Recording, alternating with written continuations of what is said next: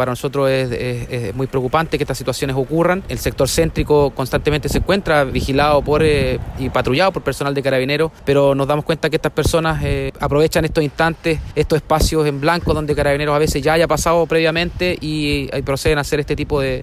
situaciones muy puntuales y con un objetivo claro que aparentemente fue solamente lesionar a esta persona.